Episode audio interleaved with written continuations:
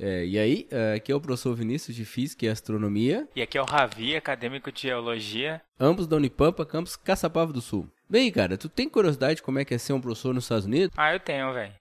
E já pensou em lecionar por lá? Também. Então. Tu, tu, sabe quais são as diferenças entre ser professor americano né, nos Estados Unidos e aqui no Brasil? Tem diferença, Pô, não? Tem, cara. Escuta aí então com o nosso parceiro Davi Nemer. Acertamos o nome dessa vez, hein? Ah, moleque. Ah, na segunda é sempre melhor. Ele fala sobre essa nobre arte de lecionar. Olha aí. É, mas no caso numa universidade americana, e não como eu faço aqui no Brasil. É diferente. Você vai ver que é diferente. Continua nobre do mesmo jeito. É nobre, só que o local é diferente. E as regras são diferentes. É, isso é importante. Então, senta aí e vamos tomar um mate, que esse aí é bem curto. É só um mate.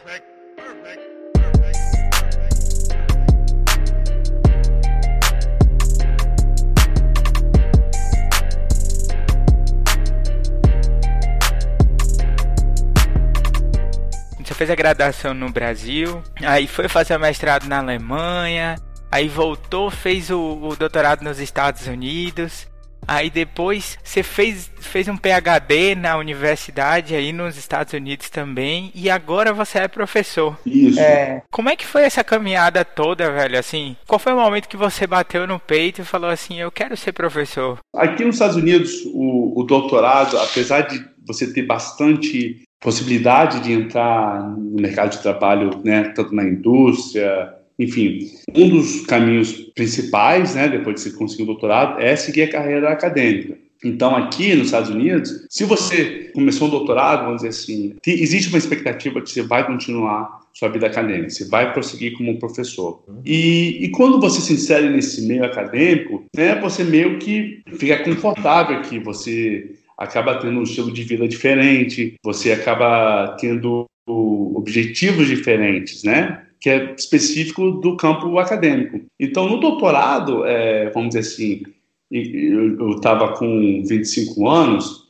enquanto eu estava, não, desculpa, 26 anos, e quando tinha amigo ali que estava trabalhando no Brasil, né, das 9 às 5, das 9 às 6, eu estava acordando ali é, meio-dia para ir para uma aula mas que às 11 horas da noite eu estava ali digitando um artigo, sabe? Então são estilos de vida diferentes que você vai se acomodando, vai vendo que ali é aquilo que você quer. No doutorado eu vi que eu, realmente é o que eu queria. Você conseguir uma vaga de professor aqui é visto como de extremo prestígio. Então, o, o desafio de ter, conseguir uma, um, uma vaga de professor é meio que te motiva a seguir essa, esse caminho. Tanto é que quando eu terminei o meu doutorado lá em Indiana, eu fui o único do meu departamento a conseguir um, um emprego de professor numa instituição R1, que eles chamam aqui, que é de Research One, que são as principais do país. Então, isso para mim foi um, um reconhecimento, sabe, maravilhoso.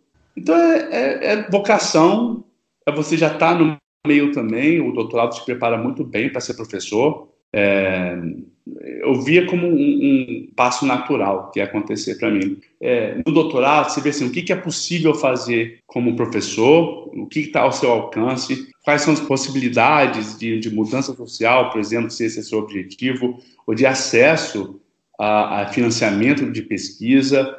Então, isso no doutorado vai te, dar, vai te dando bastante noção do que, que te espera né, se você seguir essa, essa carreira como professor. E aqui nos Estados Unidos, é, o professor é, é, extremamente valorizado, tanto pelas pessoas quanto pelas instituições e pelo governo. Sabe, eu sou extremamente orgulhoso de ter conseguido aqui a, a Universidade da Virgínia, acabou de ser ranqueada como a terceira melhor universidade pública dos Estados Unidos. Então, tudo isso conta muito. Aqui existe um privilégio muito grande, né? existe um conforto, que infelizmente aí no Brasil é, é triste, sabe? Tu vai falar isso pra mim? pois é, não aqui. Não, o que eu ia te perguntar é que tu é. Tu tá na carreira de professor, é professor, né? É com researcher ou associated. É só pra gente saber, assim, só pra tentar dar uma. uma... Aqui no, nos Estados Unidos, o plano de carreira do professor. É diferente, é bem diferente. Ele é diferente, exatamente até na, na, na nomenclatura é diferente. Então, no, no português, professor é para tudo. É qualquer Sim, pessoa que engaja no, no, né, nessa atividade de, de lecionar, né? Então vai do professor de, de primeira série, de segunda série, até o professor de, de, de pós-graduação. Universitário, é. Isso. Aqui nos Estados Unidos, não. Aqui você tem, né, de escola, você tem o teacher, da universidade você tem o professor, mas você também dentro da universidade você tem aquelas pessoas que não seguem, uh, não são professores, mas que dão aula, por exemplo, os lectures, os, instructors, isso. Então tem muito do, doutorando que dá aula, então eles são in, instructors, instrutores, né? Uhum. Ou lectures que são lecionadores, assim, numa tradução livre. O professor aqui é, é como se fosse um título que a universidade te dá, né? Professor. Quando você é o professor, você é automaticamente habilitado para dar aula para graduação, pós-graduação, ter aluno de é, mestrado, doutorado e, e pós-doutorado.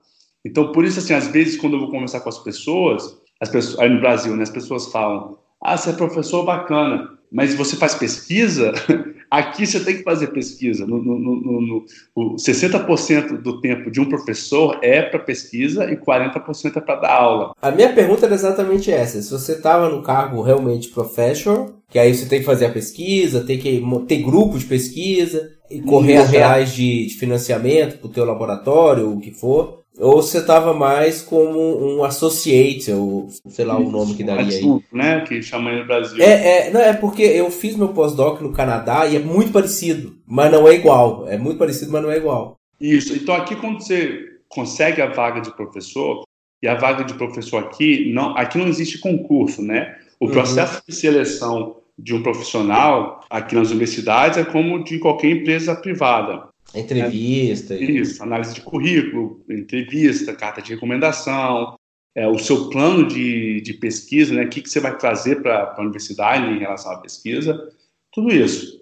É, então, eu, eu fiz isso, eu passei por esse processo de seleção, na minha época foram mais de 150 pessoas aplicando ah. para uma vaga, então você vai passando pela triagem, pela seleção, selecionado. Então, quando você vira professor. Como é que foi isso? Desculpa te interromper, Davi. Como é que foi isso? Como é que foi esse processo de, de seleção? Sim, você, você mostra, por exemplo, qual é a sua área, né, quais são as suas linhas de pesquisa, qual o seu foco, qual a sua metodologia. O primeiro passo é, é você mandar a, a, a, sua application, né, é, o pacote ali com o seu currículo, com seu statement de pesquisa, com a sua filosofia de ensino, enfim, você bota de tudo no papel e envia. É, no Brasil é tipo um memorial descritivo que eles estão usando hoje em dia. Depois que você passa por esse né, processo de seleção, você vai para a entrevista pelo telefone ou por uma videoconferência ou até Skype. Ali eles fazem pesquisa mais direcionada, né? Assim, como é que você se vê é, contribuindo para o departamento? Como é que você se vê contribuindo para a universidade? Por que, que você acha um bom encaixe ali? Que tipo de aula você pode dar para na universidade, para o departamento? Pesquisa assim, é, são perguntas mais aprofundadas que no, tem no seu currículo na sua carta, enfim. Se você passar desse processo, aí você vai para a entrevista em loco, ou seja, eles te levam para o campus da universidade, todas as despesas uhum. pagas, é, é, passagem de avião. Aí já reduziu para umas cinco pessoas também, né? Já está bem. Quatro pessoas, geralmente quatro pessoas, exatamente. E dentro dessas quatro pessoas, então são, são dois dias de entrevista, você praticamente é entrevistado por cada membro do departamento, você conversa com o chefe do colegiado, o, o vice-presidente da universidade, enfim, várias pessoas aqui que você teria que lidar no seu dia a dia se estivesse trabalhando na, na, universidade. Aí depois disso, eles, passam, eles fazem uma votação interna e escolhem. Aí depois, quando você é escolhido, você né, começa no, no logo no, no, ano seguinte, letivo, que geralmente é em agosto, e você entra num processo chamado Tenure Track. Uhum. O que é uhum. Tenure Track? É o processo para você ganhar diferentes status como professor. Então, seu primeiro status como professor, é chama de assistant professor. E é um nome que não faz jus ao que a gente faz, porque muita gente acha que é assistente de professor. Não é isso.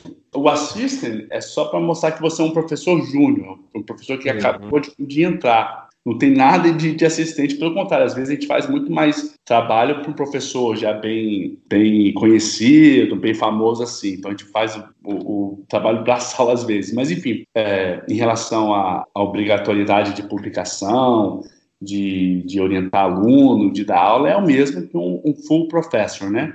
Então, uhum. você como assistant professor, você tem seis anos para você provar que você é um professor bom, que você sua pesquisa é inovadora, que sua pesquisa realmente traz bons frutos à sociedade, à, à sociedade acadêmica, enfim. Então, no sexto ano, você passa por uma, por uma reavaliação e se, né, você for tiver sucesso, você vira de assistant professor para associate professor, que é o professor associado. Também é um, é um título que não não significa muita coisa assim o título em si.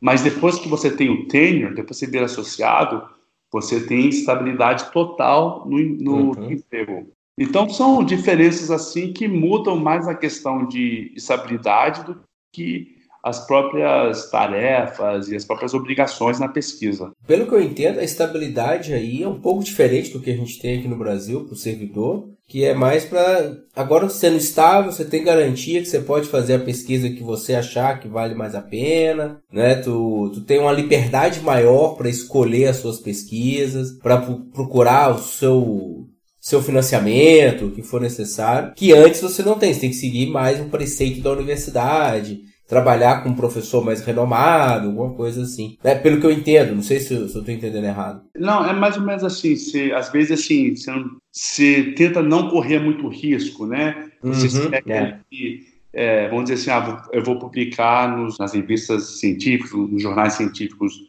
mais bem conceituados, é, porque às vezes você já com o tenure, você pode falar, ah, não, você vou arriscar mais aqui porque tem um, uma revista científica que começou agora mas que tem potencial enorme ali.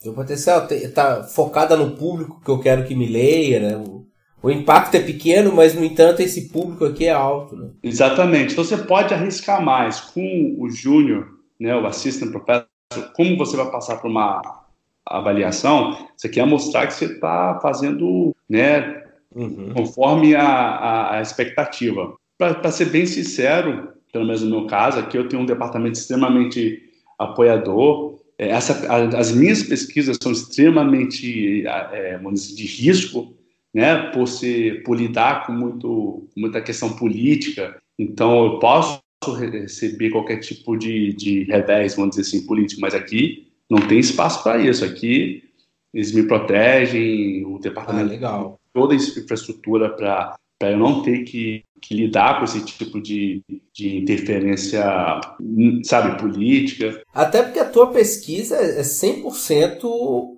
vai, vai dar merda. Não tem palavra acadêmica para isso. É isso, vai dar merda.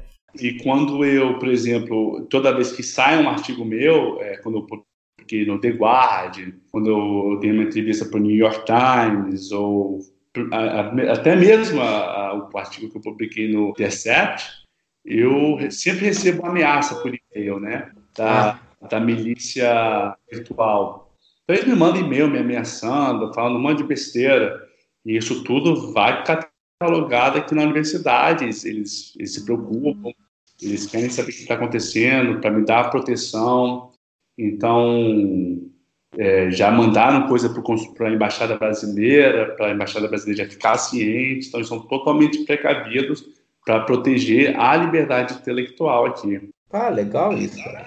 É importante é, essa proteção mesmo. Ainda mais com o tipo de pesquisa que você faz. O tipo de pesquisa que você faz é, é tem esse tem um valor social, mas também tem gera para as pessoas que não pensam da mesma forma que você pode acabar é, tipo sei lá, por alguma coisa, por, por, um motivo nada a ver, né? Tipo, falando coisas para você que você nem merece ouvir. Sim, aqui, aqui eles estão preocupados é, em liderar os estudos em todas as áreas.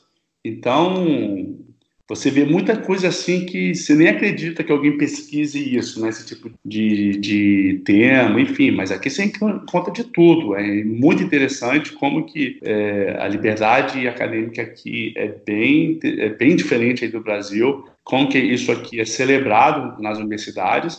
É lógico, tem seus problemas, tem suas, suas dificuldades, mas ainda é um espaço muito privilegiado é, comparado né, às outras realidades da educação em outros países. É, não, eu imagino. Aqui a gente tem uma certa liberdade, não vou dizer que a gente é preso, né? Não sei se tu, che tu chegou a ser professor não, no Brasil, a minha não, carreira né? acadêmica, ela foi toda feita fora do Brasil. Eu estou conseguindo fazer essa ponte com o Brasil, uhum. acadêmicos brasileiros.